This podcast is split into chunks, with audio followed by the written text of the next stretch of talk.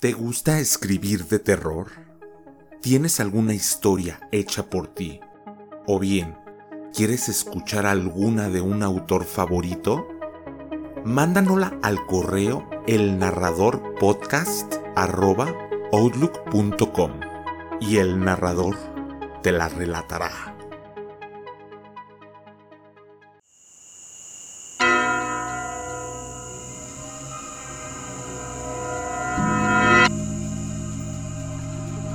Te gusta el terror.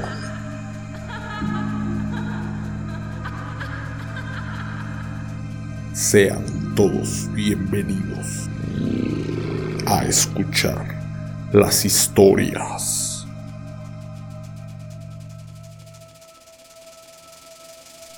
del narrador.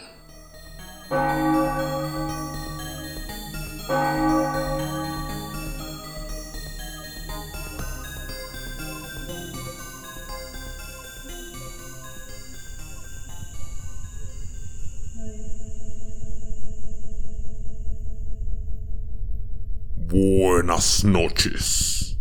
Es un gusto tenerlos de nuevo por aquí. Para este episodio traemos un relato sacado de las páginas de Wattpad, en el cual se nos relata como un hombre que se dedica a la pesca se enfrenta a un horror en el mar conduciéndolo a una isla muy extraña. Siéntense y disfruten de la historia.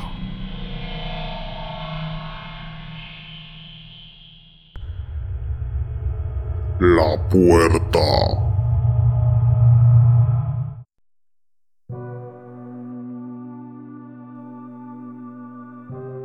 Déjenme contarles de los horrores que he sido testigo. Ningún hombre ha visto tanta demencia como yo. Todo comenzó en un día de pesca normal. Zarpamos desde el puerto Aguirre, en el sur de Chile, en la región de Aysén. Preparamos la lancha Subimos las trampas, las redes y nos hicimos a la mar. El día estaba nublado y corría viento, pero no lo suficiente como para arrepentirnos de nuestra faena. Mientras navegábamos, nos acompañaban algunos lobos marinos que revoloteaban alrededor de nuestro bote. Aquí en el sur Siempre se escuchan historias de barcos fantasmas, sirenas, monstruos marinos, islas que se mueven, ovnis. Pero los hombres del sur no le tememos a nada. Un hombre tiene que ganarse la vida, por lo que no hacemos caso de las leyendas que nos rodean. Más miedo dan nuestras mujeres. Nuestra aventura era normal en un principio. Tirábamos y recogíamos las trampas y las redes. En esta tarea nos dieron las seis de la tarde y a esa hora ya estaba oscuro. Además estaba helando. Estábamos recogiendo la última trampa cuando algo aló de ella fuertemente. Juanito tomó con vigorosidad la cuerda sujetada a la embarcación, mientras yo corrí para ayudarlo, y así hacer fuerza juntos. Mario continuaba timoneando la nave y trataba de mantener el rumbo en dirección a la criatura marina. No lográbamos ver qué era, pero parecía un gran pez con unas puntas triangulares que le recorrían toda la espalda igual que un cocodrilo. De pronto, el animal empezaba a demorarse más en salir a la superficie, y cada vez que lo hacía, llegaba más alto hasta que alcanzó la altura del bote y velozmente cayó al interior. Fue increíble. Era una especie de humano sapo. ¿Qué clase de bestia era esta? Tenía pies y manos, pero contaba con membranas para nadar mejor. Una aleta que le sobresalía desde la cola y le llegaba a sus pies. Y las orejas también se asomaban unas pequeñas aletas, y en el cuello unas branquias.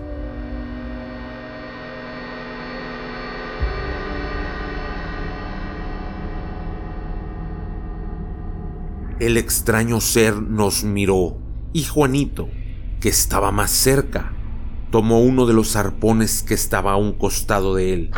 Intentó atacarlo, pero el animal se movía rápido y esquivó la embestida.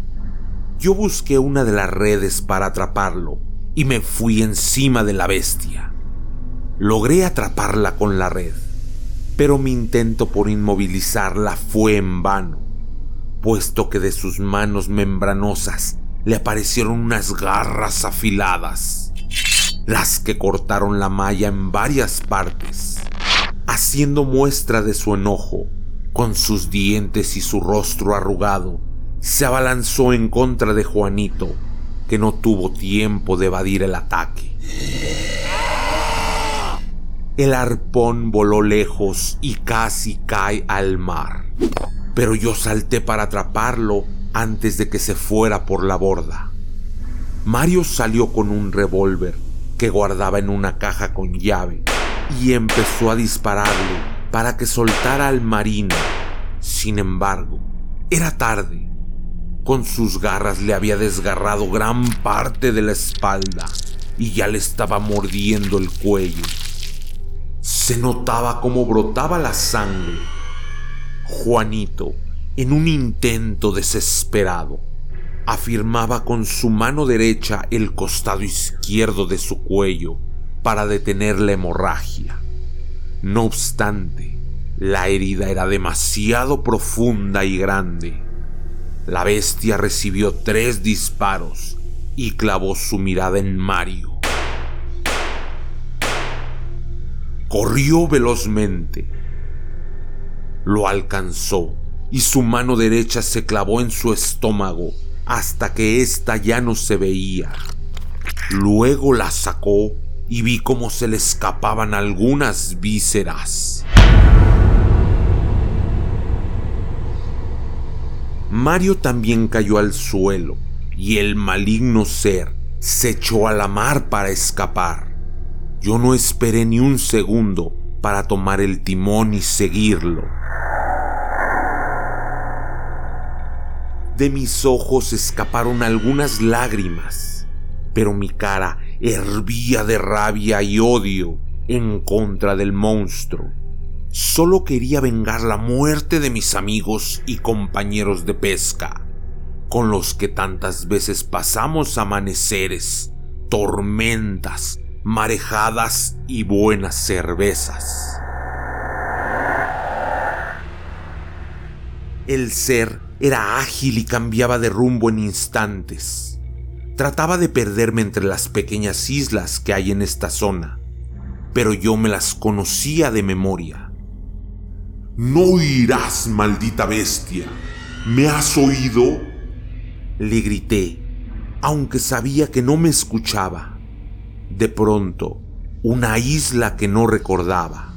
No lograba distinguir bien la vegetación que la cubría pues ya estaba bastante oscuro y mi vista alcanzaba solo hasta donde el foco de la lancha iluminaba.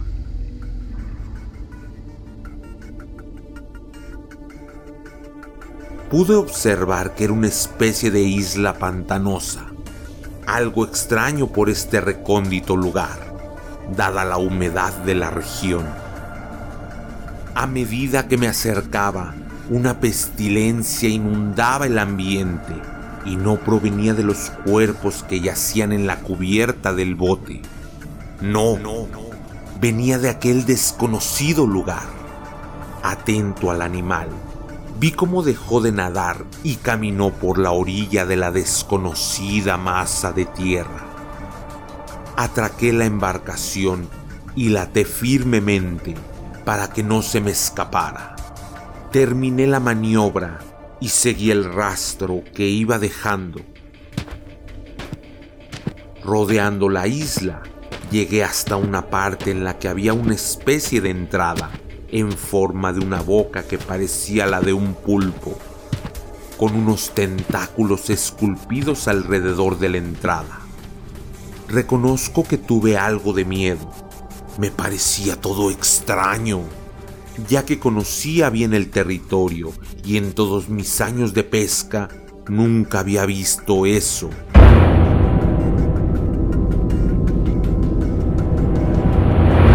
Me armé de valor e ingresé por el ostentoso acceso, el que contaba con unas inscripciones por todo el contorno, en un idioma y letra que desconocía. Para mí eran solo un montón de garabatos. Una vez que crucé, mi horror fue tremendo. Hacia donde miraba, aparecían estrellas y constelaciones. El lugar se iluminaba tan solo con el fulgor de cuerpos celestes que cruzaban un extremo a otro.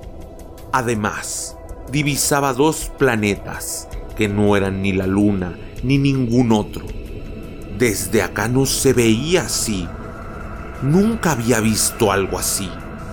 Aminoré mi paso y anduve con cuidado. Me encontraba en un lugar desconocido. El reloj de pulsera que portaba se detuvo. Oté en mi entorno y el paisaje era desolador. Los árboles, las plantas, el suelo, todo era negro y lo cubría algo parecido a la grasa usada y quemada. Un olor a pescado podrido me dificultaba respirar y me causaba náuseas. A medida que avanzaba, crecía mi miedo. Observaba con terror toda clase de horrores. Huesos de personas entre medio de unas plantas que se movían, por lo que las evité. Asumí que en ese lugar cualquier cosa podría ocurrir. En otro lado también encontré un charco de agua, pero la verdad es que no era agua, ya que al mirar con detenimiento vi como otro extraño ser se deshacía ahí. Llegué a una pendiente y mi terror se hizo mayor al ver que estaba repleto de criaturas como la que atacó el barco. Traté de no hacer ruido para ver qué es lo que hacían.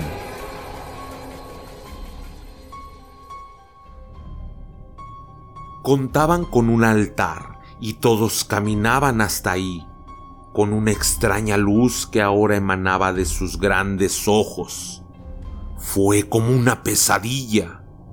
Aquellas entidades eran capaces de pronunciar palabras, pero en un idioma raro y desconocido. Elevaban sus manos al aire, mientras cuatro de ellos ponían a una persona sobre el altar. Para mi sorpresa, era un hombre vivo lo amarraron de pies y manos a cada esquina, y otro procedió a rasgarlo de la mitad del pecho hasta casi llegar a la entrepierna. La sangre corría hasta las orillas. Luego desaparecía como si hubieran unas rendijas para que se concentrara en algún lugar que no estaba a la vista. Mientras me acomodaba, boté una piedra que chocó con otra y desencadenó una caída de tierra que llamó la atención de todas las bestias. Me di cuenta que ese era el momento de huir. Arranqué lo más rápido que mis piernas me permitían, evitando todos los obstáculos y peligros que vi al venir, mientras los monstruos me alcanzaban me pisaban ya los talones, mientras pensaba que a lo mejor no vivía para contarlo. Pero logré escapar de aquella isla. Por alguna extraña razón, no salieron por el portal, Eso es lo que era, una entrada a otro mundo. Desde aquel día busco ese pedazo de tierra con implementos para probar que no estoy loco, para probar que hay fenómenos que son ajenos a nuestra vida cotidiana, que hay horrores más grandes que la política y están esperando su momento. Aún busco la puerta hasta aquel salvaje lugar. Puede ser que encuentre lo que busco, pero puede ser también que no vuelva más.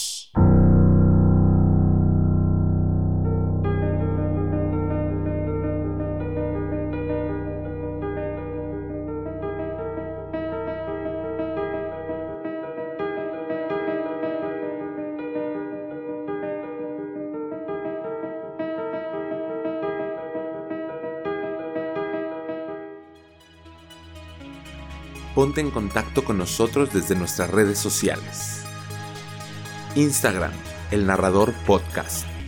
Twitter, arroba Narrador Podcast.